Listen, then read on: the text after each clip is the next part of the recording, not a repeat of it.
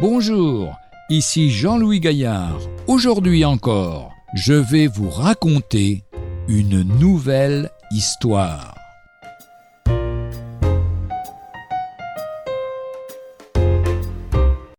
Je veux tourner la page. Il est bon de prendre de bonnes résolutions et, autour de vous, chacun vous en félicitera. Mais le problème n'est pas là. Que ferez-vous des pages de votre passé coupable? Ce n'est pas en tournant la page et en prenant la résolution de mieux faire à l'avenir que le mauvais élève fait disparaître les tâches faites dans son cahier, car l'œil exercé du maître les découvrira, et l'élève sera puni. Ses efforts lui réserveront d'ailleurs bien des déceptions.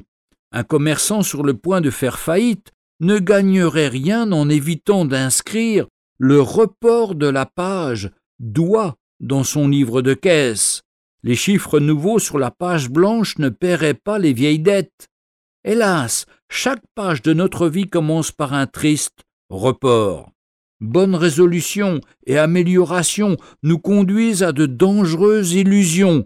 Ce sont autant de tromperies du diable. Car Jésus dit Il vous faut naître de nouveau.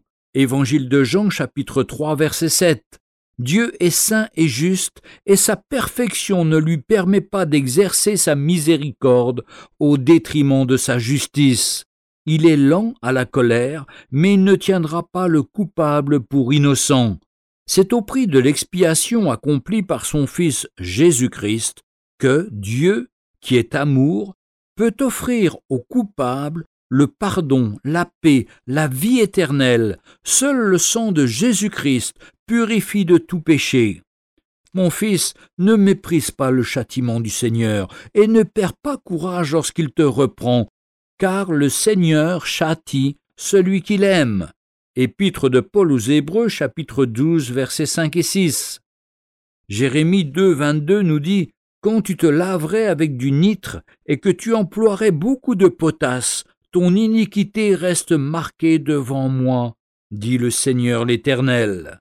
Ou encore Jean 3, verset 36, Celui qui croit au Fils a la vie éternelle, mais celui qui ne croit pas au Fils ne verra point la vie, mais la colère de Dieu demeure sur lui. Retrouvez un jour une histoire sur www.365histoire.com.